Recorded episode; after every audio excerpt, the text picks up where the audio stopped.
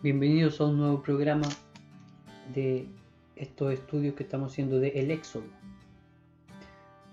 En nuestro capítulo de hoy ya han pasado 40 años desde el nacimiento del hombre que Dios ocupó para liderar el éxodo de su pueblo Israel.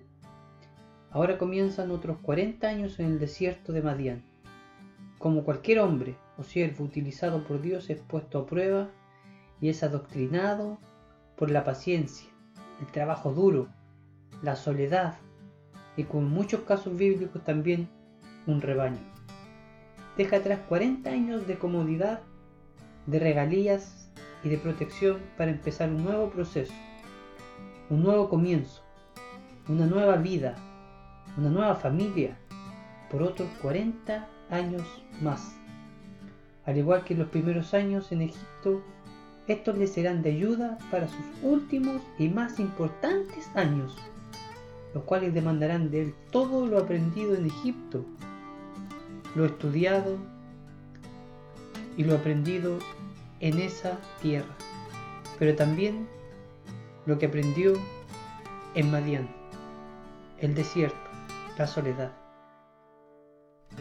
En el desierto es en donde Dios hace que sus hijos aprendan las más grandes lecciones y donde todos los cristianos solemos tener nuestros más excepcionales momentos con nuestro Creador.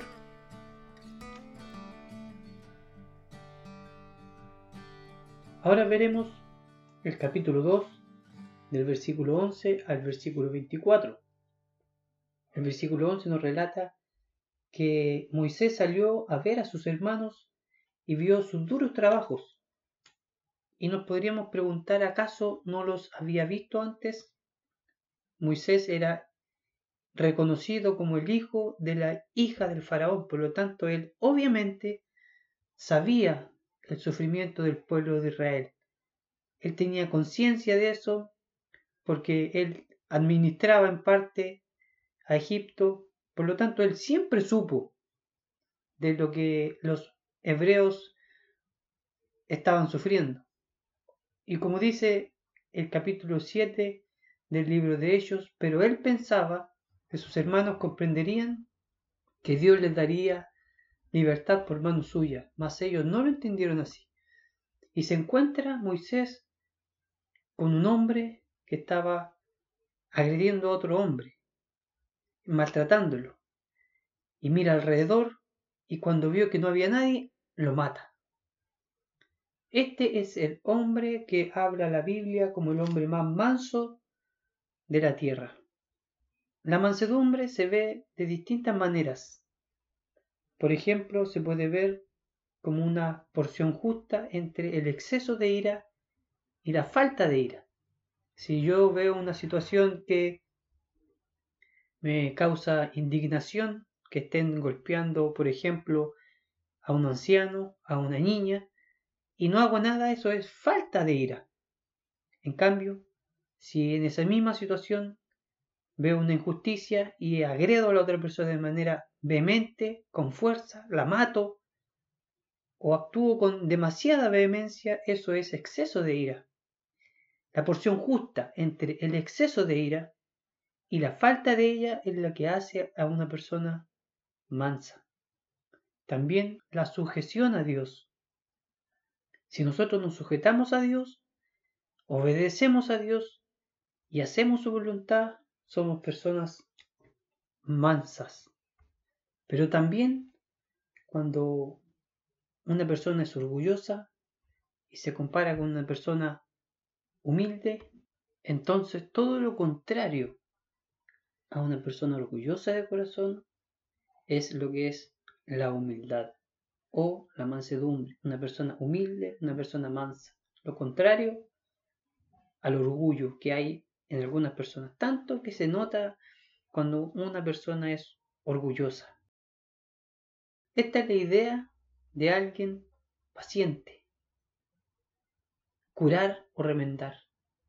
Esta es la idea de una persona mansa que es paciente para curar, para remendar lo dañado. Entonces cuando Moisés ataca al egipcio quizás podríamos pensar erróneamente que había dejado de lado esa mansedumbre, pero la verdad es que cuando uno se actúa o se indigna por una causa justa, es parte de la mansedumbre. Moisés siempre fue un hombre manso, quizás no como lo logró ser al final de su vida, pero tengamos en cuenta que la mansedumbre es también saber actuar con el grado de ira correcto. Y llega el punto en donde él se da cuenta que lo descubren, todos conocemos la historia, el faraón quiere matarlo, hay odio de faraón contra Moisés porque ya Satanás se da cuenta que Moisés es alguien especial. Y por ende Moisés se tiene que ir a vivir a otro lugar, huir del pueblo de Egipto y se va a vivir a la tierra de Madián, un lugar en el desierto de Arabia. Los madianitas eran descendientes de Abraham y Sétura, que era una de una concubina que tuvo después que murió Sara. Y los jefes de Madián y Moab más adelante llaman a Balaam para maldecir a Israel. Tienen serios problemas con los israelitas. Los israelitas tuvieron grandes conflictos con ellos a lo largo de toda su historia. Ahí llega a vivir Moisés, a donde un sacerdote de Madián, Reuel, que significa amigo de Dios.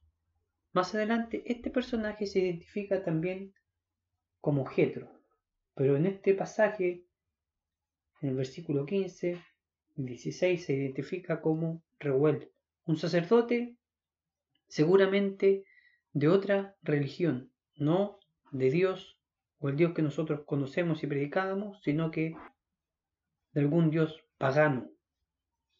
Y en este lugar forma, como decíamos en la introducción, una familia.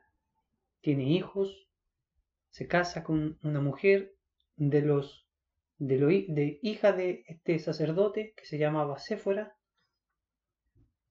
Cuando llega a aquel lugar Moisés se encuentra en un pozo, al lado de un pozo y llega con estas, se encuentra con estas mujeres y él es reconocido todavía como Egipto o egipcio, perdón. Moisés eh, se levantó, dice, y las defendió de los pastores que le habían atacado. Y se ve también en esta situación cómo Moisés sigue teniendo esa, ese ímpetu que lo va a caracterizar ahora y en el futuro. Nosotros lo vemos como una persona mansa, como digo de nuevo, pero eso va de la mano con el ímpetu que tiene por lo injusto. Cuando el pueblo de Israel comete pecado de, la, de hacer un ídolo, cuando Moisés estaba, lo vamos a ver más adelante, pero para recordar, estaba en el monte, baja y ve que los israelitas habían tenido un ídolo y hace que quemen el ídolo lo, lo disuelve en agua, el fuego, que el, el, oro que tenía el ídolo y hace que los israelitas se traigan eso. Parece tan raro. Y luego dice que junto con, con los levitas asesinan a aquellos que lideraron esto. Pareciera que eso no fuera mansedumbre, pero la verdad es que es indignación por lo, por lo incorrecto, por lo injusto. Sigue siendo Moisés un hombre manso. Y en este lugar, como digo, tuvo una esposa que se llamaba Séfora, dos hijos, en este capítulo y en este versículo se mencionan solo uno, Gerson, que del hebreo es Gersham, un peregrino allí, porque Moisés sabía en su interior que ese lugar él era peregrino, peregrino. Él no pertenecía a ese lugar. Él sabía que ese lugar era tierra extraña para él. Él sabía que él pertenecía al pueblo de Israel. A donde estuviera el pueblo de Israel, él allí pertenecía. Y también tiene un hijo que se llama Eliezer. Mi Dios es ayuda. Esta familia que forma Moisés en este lugar sufre eh, su separación cuando Moisés tiene por mandato de Dios que regresar a Egipto, a libertar al pueblo de Israel. Cuando las mujeres vuelven de donde estaban los pastores y donde estaba Moisés, llega a donde su padre y le dicen que un hombre las había defendido de los pastores. Y el hombre este y Reuel les dice, ¿dónde está ese hombre? ¿Y dónde está? Es la pregunta que nos hacemos nosotros al ver a Moisés. ¿Dónde está Moisés? ¿Qué está haciendo? ¿Qué está haciendo de su vida? ¿En qué punto de su vida está este hombre? ¿Qué habrá estado pensando Moisés a la orilla de ese pozo? ¿Qué será, cuál será su inquietud? ¿Qué pensará del futuro? ¿Qué pensará de sus hermanos? ¿Qué pensará de su vida? ¿De las personas que estuvieron cerca de él durante los primeros 40 años? ¿Qué pensará de su padre? ¿Qué pensará de su, de su hermano Aarón? ¿De su hermana Miriam? ¿Qué pensará él de todo lo que está pasando? Y muchas veces nosotros nos encontramos en esta situación de no saber hacia dónde vamos, qué será de nuestras vidas, qué pasará con las personas que están a nuestro lado. Estamos nerviosos por el futuro, preocupados por el presente, nos persiguen. Quizás Moisés todavía estaría pensando que Faraón lo perseguía. Pasan cosas por la mente de las personas cuando están en esta situación de intranquilidad, de inseguridad. ¿Qué pasará con el futuro de Moisés? ¿Cuántos personas están pensando o están en la situación de Moisés, de no saber qué será de él, cuando él pensaba algo y sus planes, según lo que decía los versículos que leímos del Nuevo Testamento, no eran correctos. ¿Cómo, cómo enfrentar una situación de esta naturaleza sin saber qué será lo que nos espera? Llega Moisés a la casa de este hombre, Reuel, se casa o Reuel le da a su hija Séfora y como digo forma una nueva familia. Y en este punto queda en pausa Moisés y el Espíritu Santo a través de la Sagrada Escritura nos muestra qué estaba pasando ahora en Egipto. Y nos dice que los hijos de Israel gemían a causa de su servidumbre. Y la palabra gemían es Shabbat, Shabbat, que es un griterío, clamor, gemir, de la palabra Sheba, que es llamar a gritos, clamor, llamar a gritos pidiendo ayuda. O sea, lo que el Espíritu Santo nos dice a través de la Escritura en este pasaje es que los israelitas no solo estaban pidiendo ayuda, no solo estaban llorando, no solo estaban pasando por problemas, ellos estaban gritando de desesperación, gritando de angustia, gritando de terror, de miedo, de espanto, de pesar, de tristeza. Ellos estaban gritando, pidiendo ayuda. Y muchas veces nosotros también nos encontramos en esa situación, en donde gritamos por ayuda, no solo cuando tenemos problemas físicos, sino cuando estamos en apuros espirituales. No nos encontramos cerca de Dios, sentimos que Dios no nos escucha y clamamos al Señor. Y el versículo 23 dice que subió a Dios esos gritos, subió a Dios el clamor del pueblo de Israel. ¿Acaso Dios no los había escuchado antes? ¿Acaso Dios no sabía lo que estaban pasando estos, estas personas, este pueblo? ¿Acaso Dios no tenía conciencia de el sufrimiento que estaban pasando los israelitas? Claro que tenía conciencia, claro que sabía. Cuando dice subió a Dios, es que ascendió intransitivamente, subió a lo alto, como suben las oraciones de los santos cuando pasan por necesidades.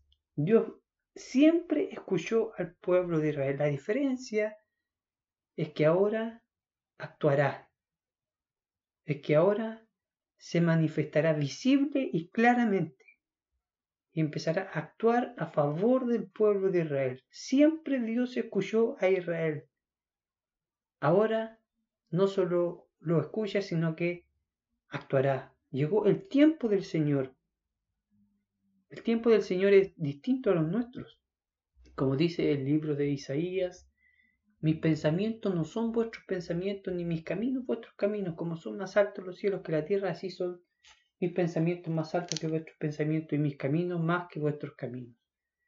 Empieza entonces Dios ahora a responderle al pueblo de Israel. El versículo 24 nos dice que Dios oyó su gemido. ¿Acaso Dios no había escuchado el gemido del pueblo de Israel?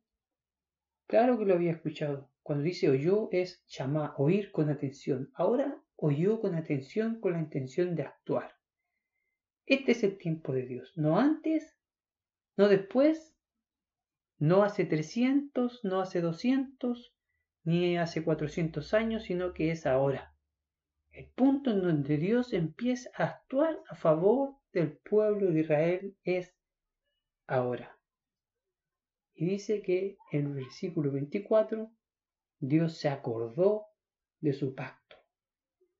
Otra vez, ¿Acaso a Dios se le olvidan las cosas? ¿Tiene mala memoria el Señor?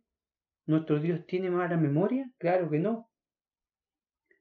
Cuando dice se acordó es sacar, marcar, como para que no o para que sea reconocido. Dios ahora marcó a Israel para que fuera reconocido lo que estaba pasando, las situaciones que estaban viviendo, los problemas que estaban teniendo. Dios los marcó para que en el futuro pueda Él reconocer quiénes son los que están sufriendo. Y a nosotros también Dios nos marca, nos sella con su Espíritu Santo. Somos sellados, tenemos una marca. Y cuando pasemos por problemas y por dificultades, Dios actuará. Dios responderá nuestras peticiones. Y el versículo 25 dice que Dios los tuvo en cuenta. Hechos capítulo 7, el versículo 24 dice, he visto la aflicción de mi pueblo que está en Egipto, y he oído su gemido, y he descendido para librar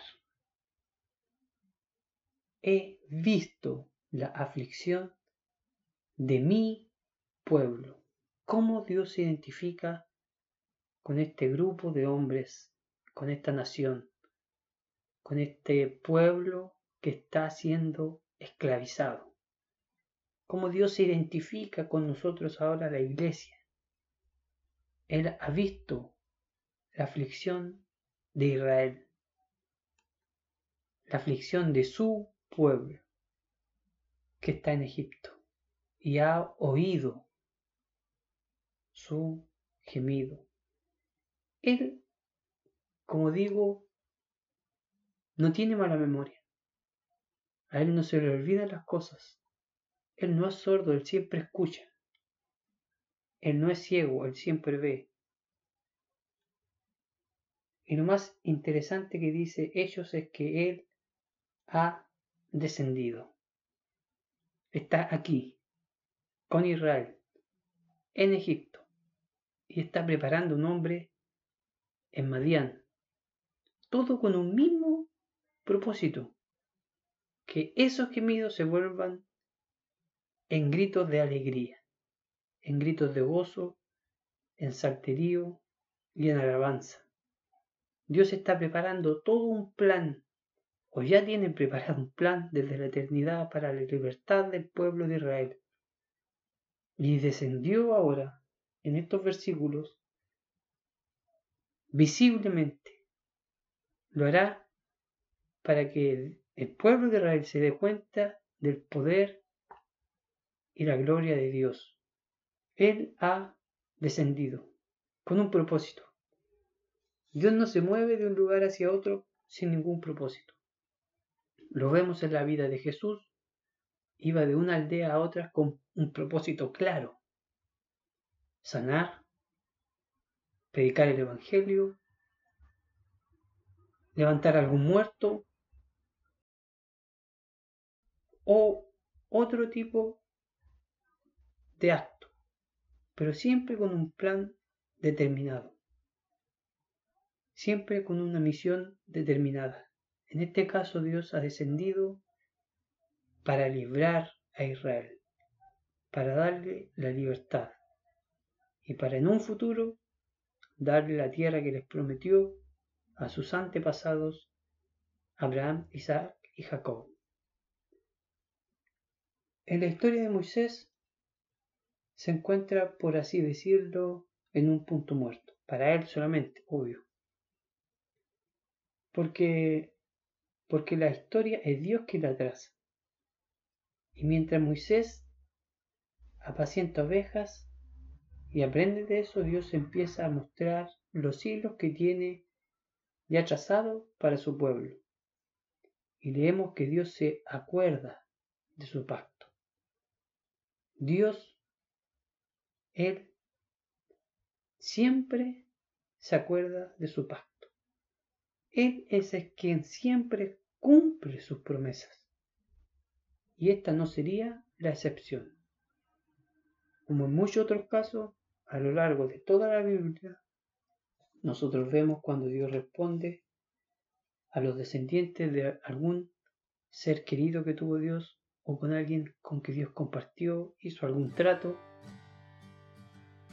como por ejemplo cuando le habla a Salomón por el trato que había hecho con David su padre, en este caso tampoco sería la excepción. Como dice con otros personajes, por amor a Abraham, a Isaac y a Jacob, ahora tendrá misericordia de Israel. Se acordará de Israel. No por lo que esté haciendo Israel, sino por lo que hizo Abraham, la fe que tuvo, lo que hizo Jacob, lo que hizo Isaac. En favor de ellos y por gracia de ellos, por, la relación que tuvo Dios con ellos, es que Dios ahora se acuerda de este pueblo y empieza a tratar con ellos toma en cuenta estos lamentos, esos gritos, esos gemidos, toma en cuenta al pueblo que Él formó. Entonces comenzará a formar al líder, al siervo, al libertador, a ese hombre, Moisés, quien los libertará de esa cruel opresión. Moisés apacentando ovejas, el pueblo gimiendo y gritando por ayuda. Moisés en Madián, Israel en Egipto. Moisés huye de Egipto. Israel está preso en Egipto, distantes a cientos de kilómetros pero unidos por un mismo plan, unidos por un mismo Dios, unidos por un mismo poder, unidas por una misma sangre, unidos por una misma familia y unidos por un mismo designio, la libertad de Israel.